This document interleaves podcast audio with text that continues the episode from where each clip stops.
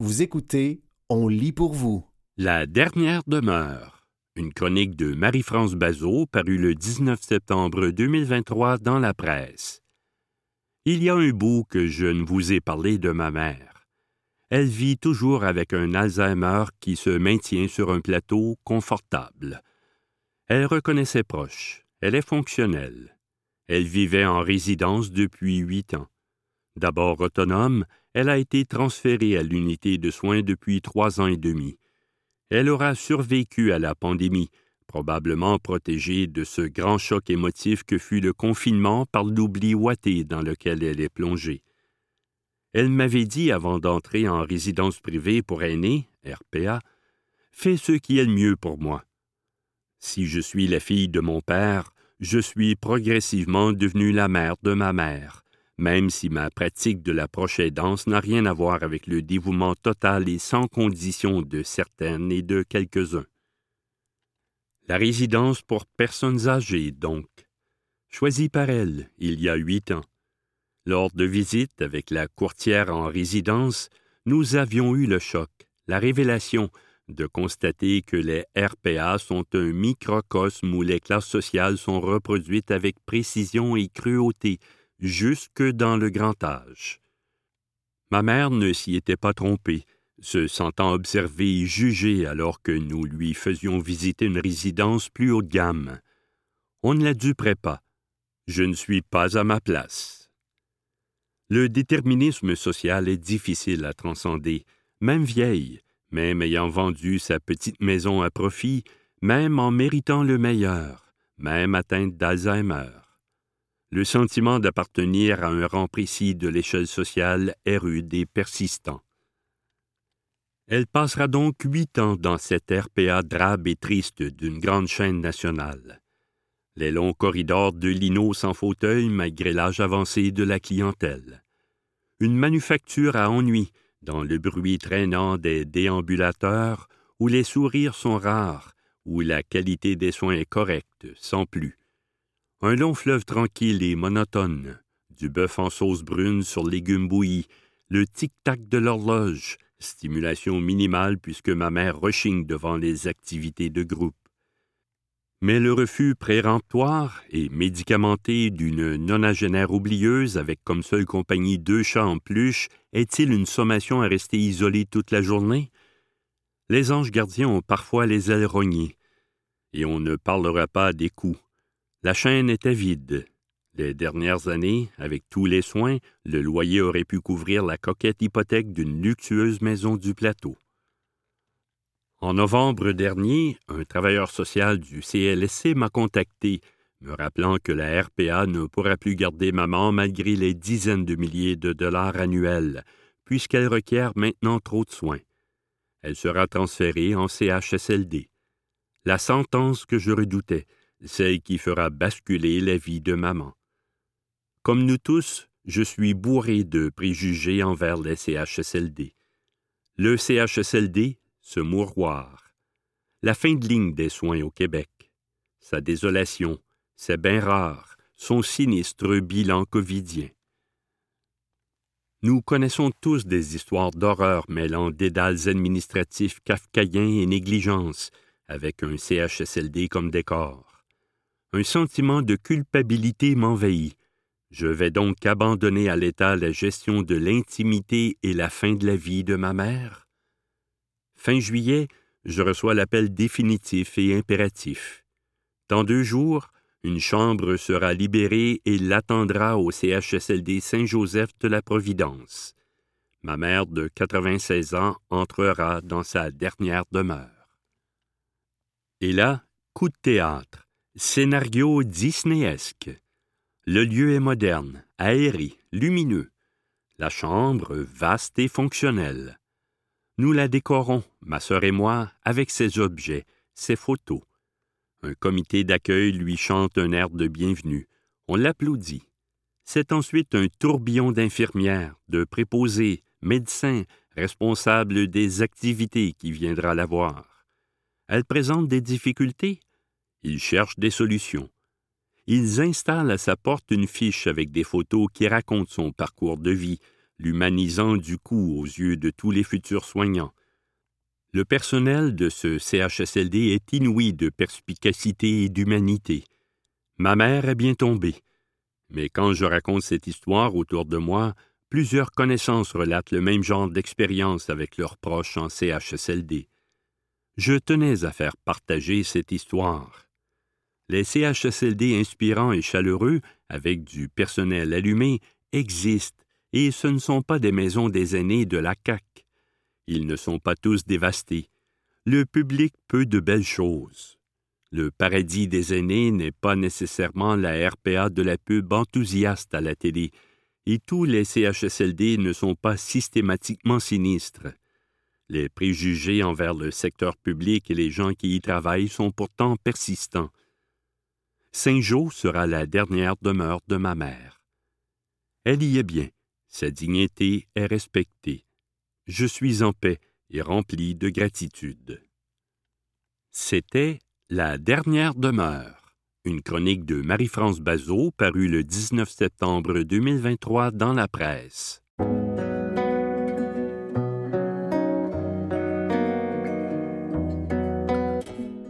Dans la peau une chronique de Nathalie Platt, parue le 5 juin 2023 dans Le Devoir.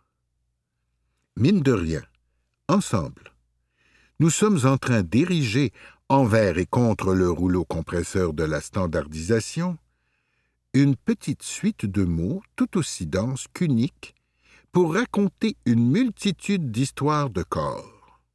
Comme pour ouvrir la saison de nos premières journées caniculaires, alors que nous retirons des couches avant de promener nos corps sur les trottoirs de nos villes, il y a eu cette petite déferlante de réponse à mon appel au récit de la semaine dernière. Je vous y invitais, justement, à me raconter vos histoires de tyrannie du corps, vos luttes et votre désamour face à ce qui vous sert à la fois de véhicule et d'interface. Je vous le dis d'emblée, puisque je n'ai pas réussi à ce jour à vous lire tous et toutes.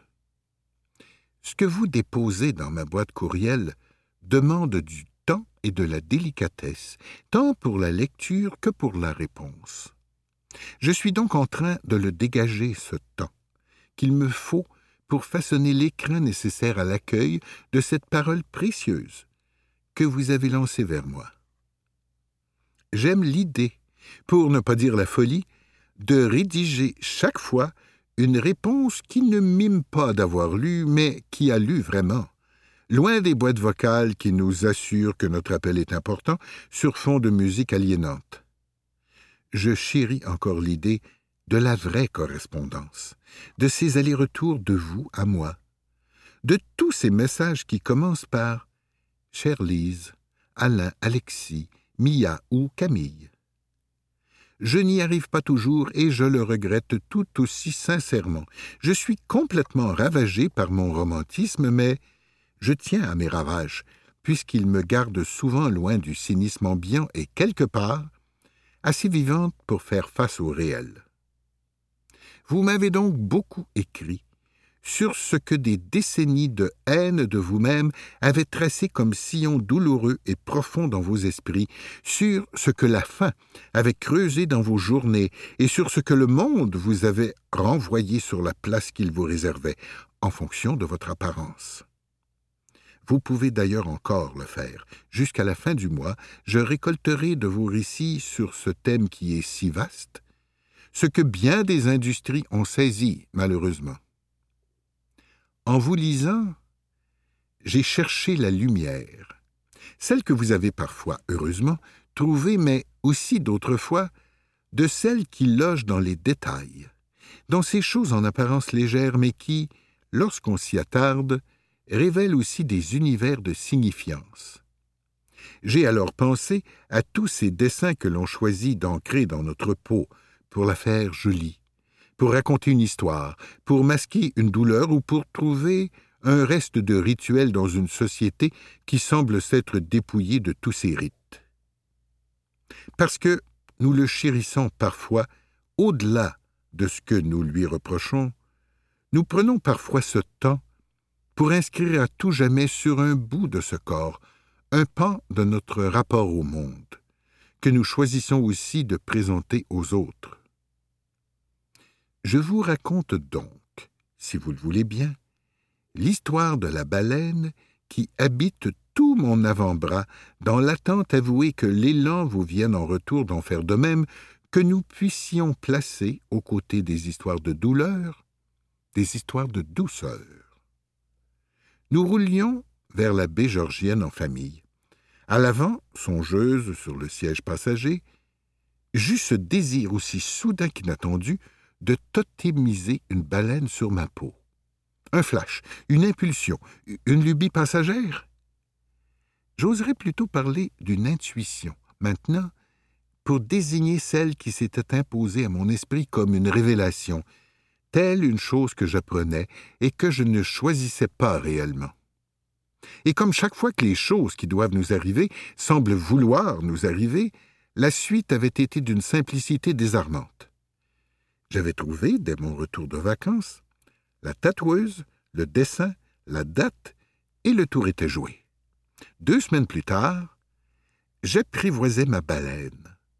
Immense sur mon avant-bras, l'aimant comme on aime une forme d'altérité nouvelle en soi, qu'on sait qu'il faut faire sienne, même si elle a bien quelque chose d'étranger encore.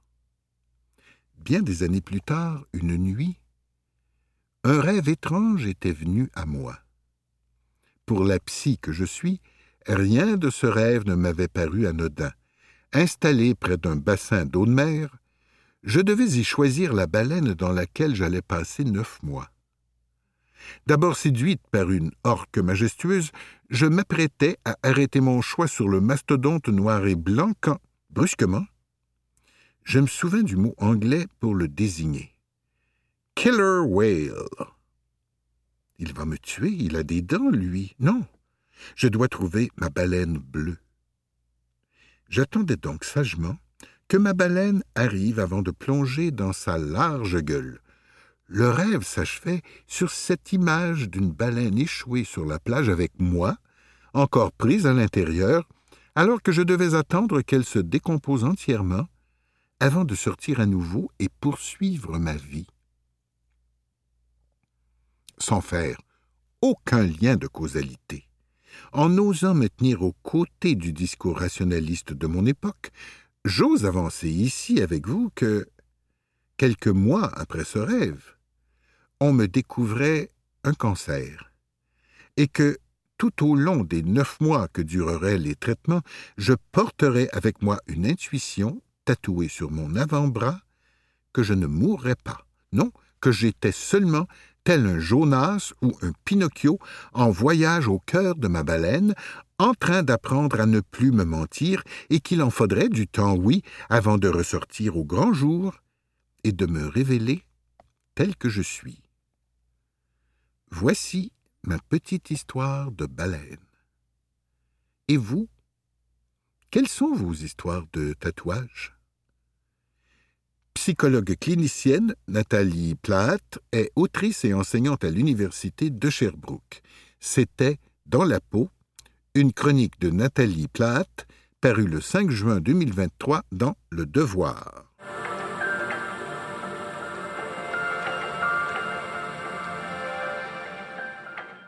Vu la montée de l'intelligence artificielle ou l'IA au CPA, de prendre les devants, selon Pamela Steer. Un texte de Pamela Steer paru le 18 août 2023 dans le magazine Pivot. Un choix s'impose pour la profession, rester à l'avant-garde de l'innovation ou voir son rayonnement pâlir à l'international. Si vous êtes de la génération qui a vécu l'arrivée de Lotus 1, 2, 3 et d'Excel, vous vous souviendrez du malaise pénétrant qui s'est alors installé les comptables s'interrogeaient. Leur profession allait-elle disparaître? En définitive, de telles craintes n'étaient guère fondées, mais ces premiers bouleversements ont bel et bien transformé le métier. Dotés de nouveaux outils, nous avons gagné en efficience, libérés pour orienter nos prestations sur la réflexion stratégique mise au service des clients et des employés. Aujourd'hui, les CPA disent vivre enthousiasme et inquiétude devant des perturbations d'une toute autre envergure, la montée de l'intelligence artificielle ou IA. Selon le sondage CPA Canada Tendance conjoncturelle du printemps dernier, 62% des répondants soulignaient que leur organisation n'utilisait pas l'IA au quotidien. Mais 45% estimaient que d'ici cinq ans, la technologie libérerait le personnel des tâches routinières et 36% croyaient qu'elle déboucherait sur de nouvelles réalisations. Contrairement à Lotus 1.2.3 et à Excel, ChatGPT, l'exemple le plus connu de nouvelles IA génératives, est accessible à tous. La démocratisation d'un outil aussi puissant aura vite rehaussé les attentes des acteurs du milieu des affaires. Le recours à l'IA ne sera plus un avantage concurrentiel, mais une pratique courante. Certes, l'IA devrait accélérer certaines tâches comptables plus efficientes, plus faciles à personnaliser. Accès à des informations synthétisées, traitement rapide d'une masse de données, exhaustivité et exactitude des analyses sont au rang des atouts envisagés.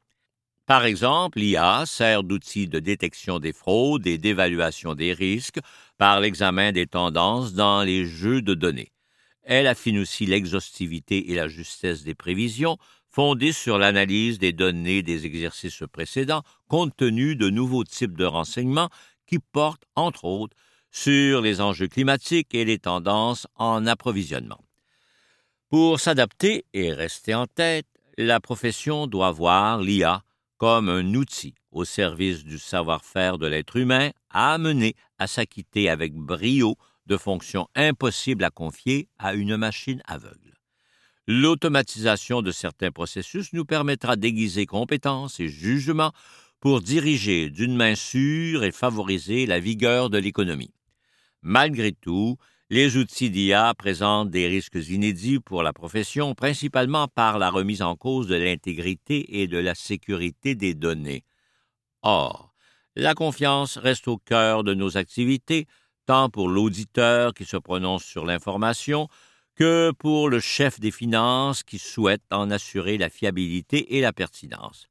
Chaque CPA a donc un rôle clé à jouer.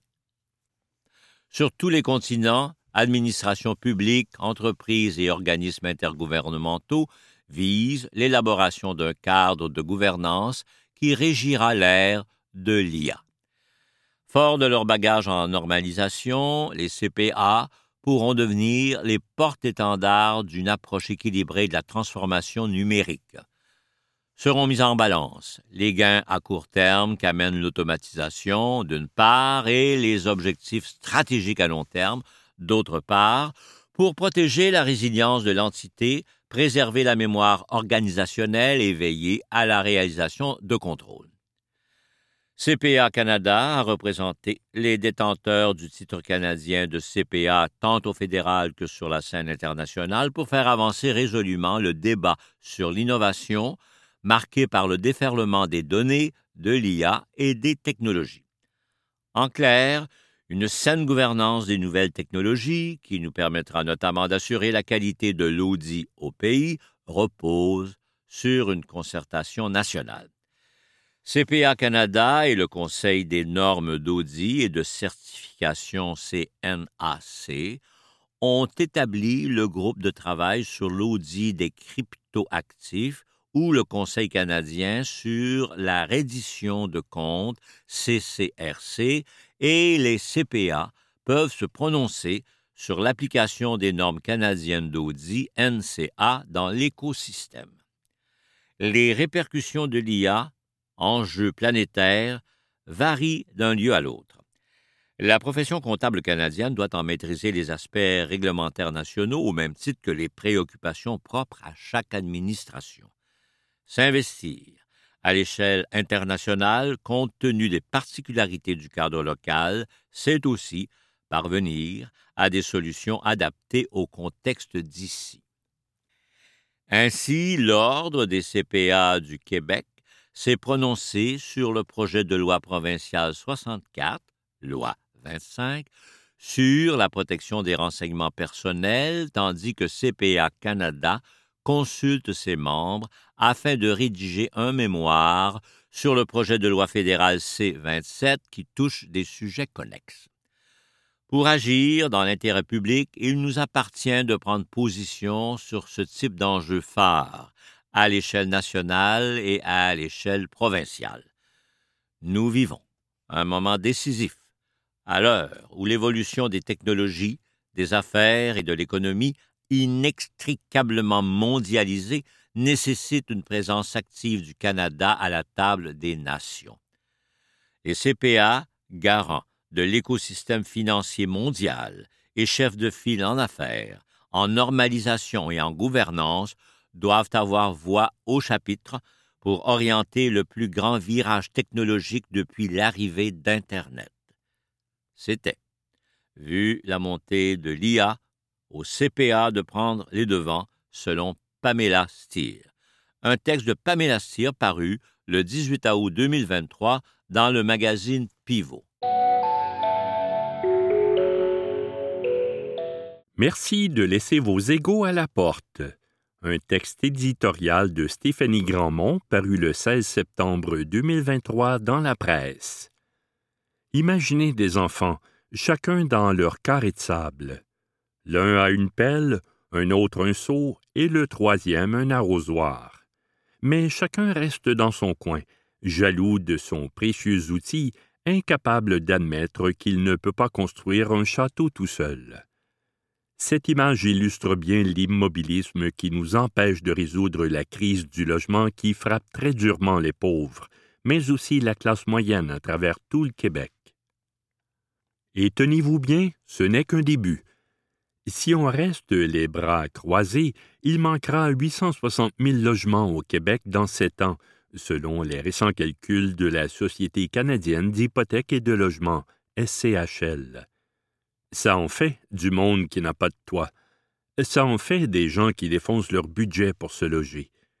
Pour que le marché redevienne abordable, il faudrait bâtir 123 000 logements supplémentaires par année d'ici 2030. Le défi est immense, car les mises en chantier ont été d'environ 50 000 par année en moyenne depuis dix ans. Mais pour les politiciens, il est plus facile de trouver des coupables que des solutions. Pendant que Justin Trudeau décoche des flèches aux municipalités qui noient les projets dans la bureaucratie, les villes reprochent à Québec de ne pas en faire assez pour lutter contre la pénurie de logements. Même si ces critiques sont parfaitement fondées, il vaudrait mieux se focaliser sur la collaboration.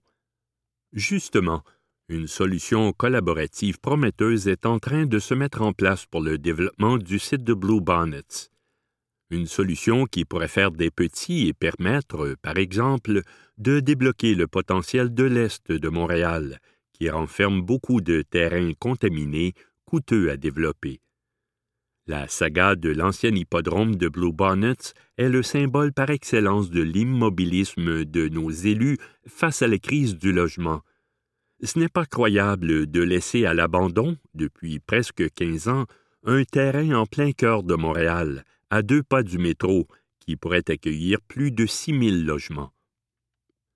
Heureusement, à la fin de mai, les trois ordres de gouvernement se sont entendus pour former le groupe d'accélération pour l'optimisation du projet de l'hippodrome, GALOPH, qui regroupe aussi le privé, le communautaire et même le philanthropique avec la participation de Centraide. Cette coopération est de bon augure mais encore faut-il réunir tous les outils nécessaires pour qu'un projet d'envergure sorte de terre. Pour éviter le travail en silo, il faut commencer par créer un OBNL indépendant qui aura les coups des franges pour piloter le projet, comme cela s'est fait pour le développement du quartier international de Montréal, il y a 20 ans, sous la houlette de l'architecte Clément Demers, maintenant impliqué dans le GALOPH. Cet organisme devra avoir assez de pouvoir pour éviter de s'embourber dans la bureaucratie. La Ville a beau avoir mis en place des cellules facilitatrices pour aplanir les obstacles dans quatre arrondissements, le nombre de permis de construction délivrés y est en chute libre. Ensuite, il faut éviter les erreurs de Griffintown, qui a été livré en pâture aux promoteurs avant qu'ait été adopté un plan d'ensemble, rappelle Gérard Baudet dans son récent ouvrage Un Québec urbain en mutation. Pour créer un vrai milieu de vie, il faut un plan d'aménagement qui prévoit les services de proximité, les espaces verts, le transport collectif, les écoles, les garderies. Et ce plan devra faire la part belle au logement social et abordable. Mais pour cela, les entrepreneurs privés doivent embarquer, eux qui ont boudé le programme 20-20-20. Cette promesse phare de la mairesse Valérie Plante leur imposait 20% de logements sociaux, 20% de logements abordables et 20% de logements familiaux dans leur projet. L'idée était louable, mais le programme a été développé en vase clos, sans tenir compte de la réalité de promoteurs. Ne vous demandez pas pourquoi c'est un échec. Mais le plus grand défi de Blue Bonnets demeure le développement des infrastructures, eau, égouts, électricité, etc., dont la facture pourrait atteindre 800 millions de dollars, sans compter le coût des travaux routiers pour désenclaver le site, notamment l'essentiel raccordement du boulevard Cavendish.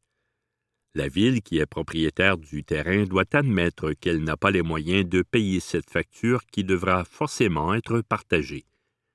Édimbourg, Dublin, Chicago, Washington, Sao Paulo, Partout à travers le monde, on a vu des partenariats financiers entre plusieurs ordres de gouvernement afin de revitaliser les quartiers industriels. C'est possible ici aussi. On peut mettre à contribution Québec et Ottawa par l'entremise de la Banque de l'infrastructure du Canada, qui a d'ailleurs accordé l'an dernier 175 millions afin de développer les systèmes éco-énergétiques d'un quartier de Richmond, en Colombie-Britannique. L'important, c'est que ça débloque. On ne peut pas attendre encore 15 ans pour avoir un réseau de distribution d'eau à Blue Bonnets. Venir à bout de la crise du logement ne sera pas un jeu d'enfant, mais pour y arriver, il faut que chacun laisse son ego à la porte. Voyons large, voyons grand. À la fin, tout le monde pourra être fier du résultat. La position de la presse. La crise du logement fait mal? Vous n'avez encore rien vu. Les élus doivent arrêter d'agir en silo pour trouver des solutions. Des solutions comme celle qui est en train de se mettre en place pour construire 6 000 logements sur le site de Blue Bonnets et qui pourrait faire des petits ailleurs. C'était Merci de laisser vos égaux à la porte un texte de Stéphanie Grandmont paru le 16 septembre 2023 dans la presse.